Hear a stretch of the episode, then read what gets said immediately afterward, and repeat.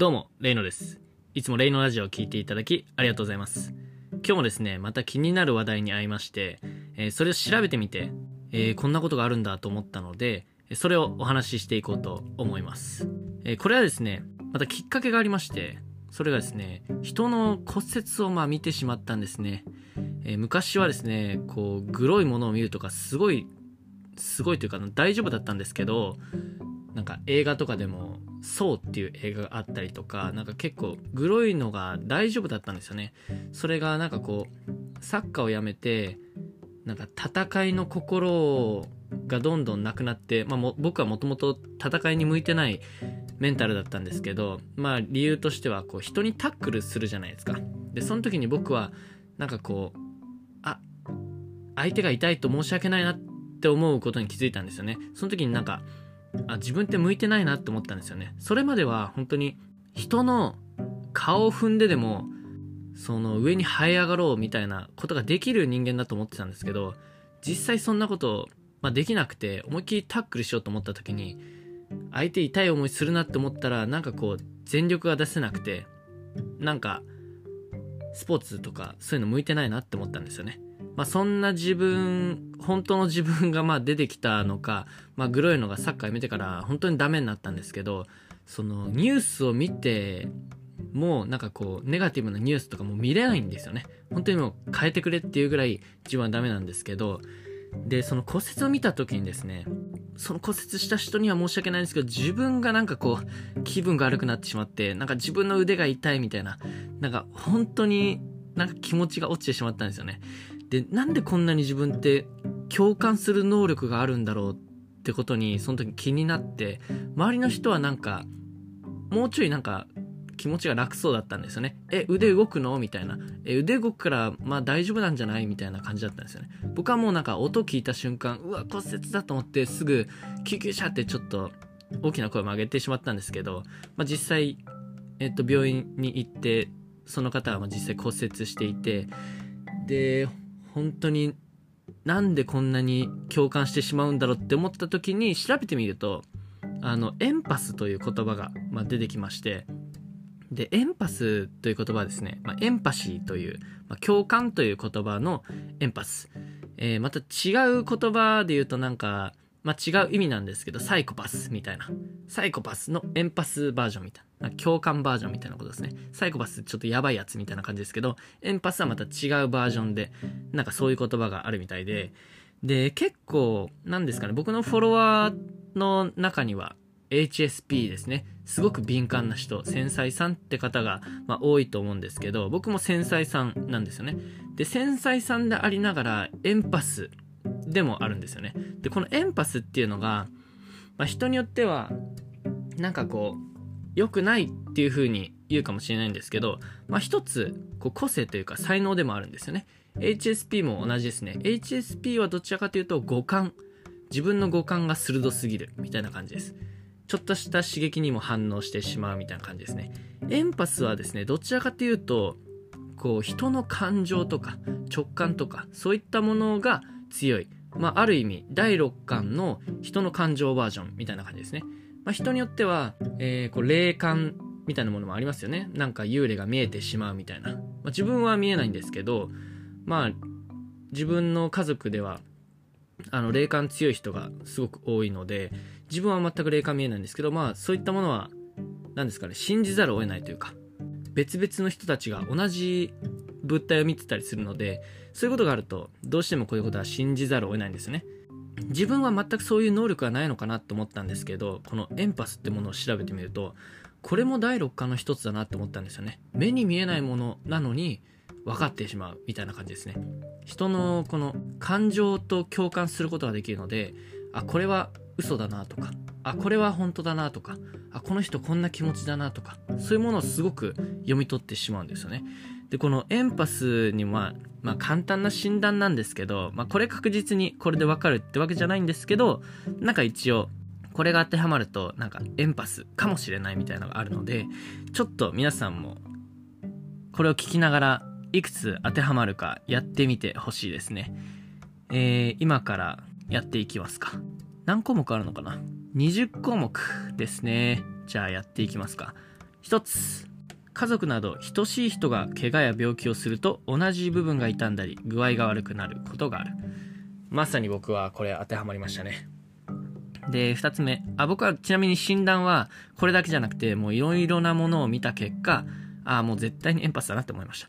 で2問目えー、テレビで残酷なニュースやドラマ、映画が放送されていると気分がとても落ち込む。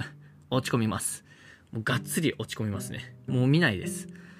3つ目、ドラマや映画などのフィクションに登場する人物に感情移入しやすい。はい。僕全く、もう全くその通りです。4つ目、自分が相談するより相談される方が多い。そうですね。僕、まあ、これ相談されるのもそうなんですけど、そもそも僕、人に相談できないんで、なんかまあ、相談される割合の方が多いかなと思います。5つ目、他人から相談されると自分のことのように感じてしまい、一緒に悩むことが多い。まあ、これは僕分かってる分、気持ちをまあ切り離せるんですけど、本当に相手のことを自分のことのように、あの、悩みますね。これはもう経験がいくつもあります。で、その一緒に悩んだ結果自分もまあ落ちるとしょうがないのでそこはあの切り離して考えるように、まあ、客観的に自分を見つける方法を見つけてるんで、まあ、それは大丈夫かなと思うんですけど、まあ、当てはまりますね。えー、6問目が人の顔色を伺うことが多く自分の考えをあまり口にできない。まあ昔からそうやって育ってきたので、まあ伺うことはすごい多いですね。人の目を気にする傾向はありますね。自分の考えを口にできない。まあ、まあ、考えた結果、口にする必要があるときは言いますけど、あまり自分の意見は言わないかもしれないです。まあ、必要があるときは言いますけどね。もちろん。えー、誰かが、えー、怒られていると自分が怒られているように感じて辛くなる。これもありますね。もう間違いなくあります。もうそこまで言わないでくれ、みたいなことを感じてしまいますね。えー、次8問目自分の思い込みで相手の気持ちを決めつけてしまうことが多いうーんこれはどうなんですかね僕は思い込みをしないようにしようとは思ってるのでこれに関しては相手の気持ちを決めてしまうことはないですね、えー、9問目。これについてどう思うと聞かれると自分の考えをすぐに口にすることができない。うん。これはそうですね。僕は結構両極を考えてしまうのでどっちも考えます。リスクを考えたりえ最善と最悪を考えるのですぐに口にはできないですね。それもまた自分の視点なのか相手の視点なのかまた他の視点なのかってことも考えると、まあ、相手のことを思ってやっぱり答え言わないといけないのですぐに答えは出せないです、えー、10問目ルールが厳しかったり命令されることが多い環境が苦手そうですねあんまりこうガチガチに固められるのも嫌なのでなんか単純に嫌です。11問目、自己中心的な人との関わりを避けている。間違いないですね。僕、パリピみたいな人、まあ、パリピって言葉で片付けちゃうと、あの、パリピっぽいけどパリピじゃない人に対して、まあ、申し訳ないんですけど、そう、どちらかというと、この、なんですかね、人のこと気にしない、まあ、パリピの方でも気にしてる人は多いんですけど、どちらかというとね、あのなんか、我の強い人とか、なんか苦手かもしれないですね。我が強くても、ちゃんと相手のことを考えられる人もいるんですけど、何ですかね。パリピって表現しちゃうと、うん、ちょっと悪いかもしれないですね。パリピって表現は間違いですですかね。もうちょい、まあ表現の仕方わかんないですけど、自己中心的な人、うん、なんか会話するとまあわかるんで、その辺は避けるというか、自然と関わらなくなると思います。次、12、えー、犬や猫などの動物の気持ちがなんとなくわかる。これね、わかるって言っちゃうとこいつやべえやつだろって思われちゃうかもしれないんですけど、なんかわからなくないっすか？わからなくないっすか？ん？わかる、わかる、わかるとこありますよね。わかるとこありますよね。なんかわかる気がするんですよ。みんなわかると思うんですよね。わかんないのかな？で、13問目。人が多いところに行くと疲れてしまうことが多い。これはあれですよ、もう。完全にそうです。あのー、なんかの仕事終わりに、8人ぐらいで軽食をカフェみたいなところ取りに行ったんですけど、距離がすごく近くてですね、周りもお客さんがいっぱいいて、僕本当になんか、そわそわしちゃって、全く落ち着けなかったんですよ。なんかこう僕もともとパーソナルスペースが広くて23メーターないと相手のことしっかり見れないんですよ。あんまり近いとちょっと顔伏せちゃうというかちょっと自閉気味なところがあるんで人が多いのは本当に疲れますね。はっきり疲れます。次14、えー、1日の中に1人で過ごせる時間がないと辛く感じる。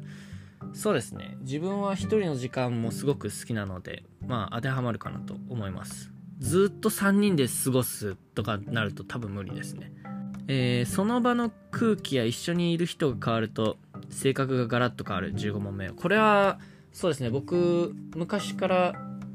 思ってたこともあって仲いい友達にも言ってるんですけど僕カメレオン人間かなって結構言ってるんですよね。なんかその人の周波数に合わせられるというかまあもともとはおっとりかなとは思うんですけど結構ハキハキな場所にはハキハキもできるんでなんか合わせられるかなって思います。で合わせてって別にうーん苦ではないんですよね。苦ではないです。さっきパリピな人ちょっと自己中みたいな言い方したんですけど、まあ、あと、後で、まあ、否定はしましたけど、否定した理由が、まあ、これで、え自分も、あの、スイッチさえ入ればパリピにも全然なれるんで、一緒に楽しむこともまあできますね。なんでまあ、あの、さっきのパリピ表現はちょっと、却下お願いします。で、16問目、普段から眠りが浅く、夜中にたびたび目を覚ますことがある。これは、どうなんですかね？眠りは深いと思います。でも、すぐ起きますね。なんか、音があったりすると。僕、バイブレーターでアラーム起きれるんで。次17問目。相手の嘘や感情の変化に敏感ですぐに気づいてしまう。これもありますね。これは何なのかわかんないんですけど、その人のあのなんか雰囲気空気喋り方表情なんかそういうので分かるんですよねで当たるんですよねめちゃめちゃ当たるんですよねなんでこれは当てはまると思います、えー、光音匂いなどのわずかな変化に気がつく。これもそうですね。なんかここいつもより暗いねとかなんか小さい音とかあと誰かの匂いとかそういうのもすぐ分かります。だから仲間内だと僕人間の嗅覚の3倍強いってまあ言われてるんですけどあのなんかこういうのは敏感だと思いますね、えー、19問目文章を想像したり絵を描いたり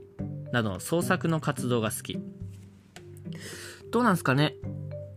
うん自分でやろうとは思わないんですけどやったら間違いなく一瞬夢中になります。一瞬っていうのはそのその時間ですね。その3時間とか。その何時間は夢中にはなりますね。ただそのずっと絵を描いてたいみたいな大好きってわけではないですけどそのそういう活動はまあ得意ではありますね。好きとはちょっと違いますけど、えー、20問目スピリチュアルに興味がありまあ精神面とかそういうものですね。スピリチュアルに興味があり影響を受けやすいと感じている。影響を受けやすいというか、もはや僕は影響を与えたいと思ってるぐらいなので、スピリチュアルにはがっつり興味があります。で、えー、結果ですね、これ何個当てはまったかってやつですね。今皆さんこれ話が長すぎて、あの、何個当てはまったかちょっと覚えてないかもしれないんですけど、一応6から10当てはまった方っていうのは共感力それほどないですねって感じです。で、書いてあるアドバイスがありまして、まあそれでも環境の影響を受けやすいかもしれないということで、まあ、人間関係疲れたり目に入るものに共感することが多く、え心が疲れた時は外部の刺激を受けないようにして一人の時間を大切に過ごすなど心がけるようにしましょう。次11から15当てはまった方、えー、これは共感力かなり強い方だと言えますということで。えー、日常生活で頻繁に相手に共感しすぎて疲れてしまうと感じる方が多いのではないでしょうか。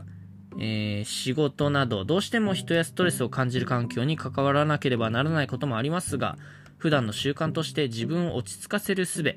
を身につけましょう。なんかストレスの発散の方法とかですね。そういったものを、まあ、自分の生活に取り入れる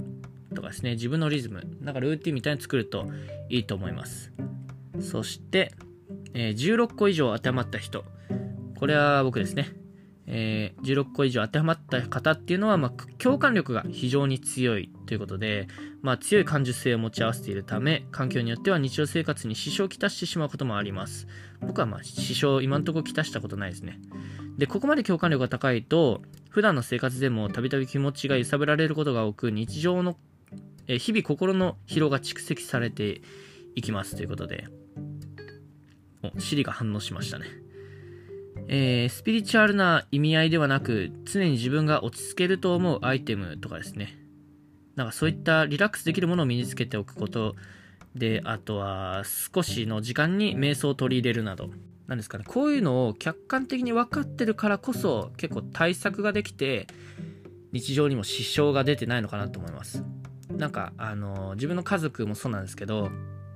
えー、配慮した言い方をするとですね、僕はうつ病のサラブレッドなんですよね。うつ病のサラブレッドだと分かっているからこそ、えー、そうならないように対策と準備が、準備と対策がまできるわけですね。じゃないと自分は強い人間だって思ってると、後でこう溜まったものが爆発して、そう、うつ病になってしまったりするので、僕はそれが分かってるからこそ、えー、適度な運動をして、また心構えですね。心の構え方を作ることによって、そういった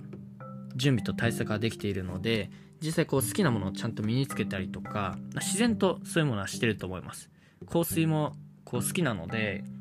えー、いくつも置いてあったりとか、あと瞑想ですね。瞑想もそうですね。僕はこうゆっくりする時間を作ったりとか、と寝る前にこう呼吸を整えて、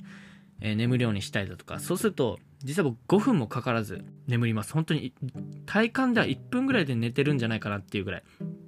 その呼吸を気をつけることで、スッて眠ることができるんで、なんかそういった、なんか自分なりのそういった時間を作ってみましょうって書いてあります。そうですね。僕結構、で、予備知識なんですけど、このエンパスなんですよ。エンパスなんですけど、その、すごいことがですね、海外のこの特殊部隊というか、まあ、戦う方の特殊部隊じゃなくて、さらに隠れた、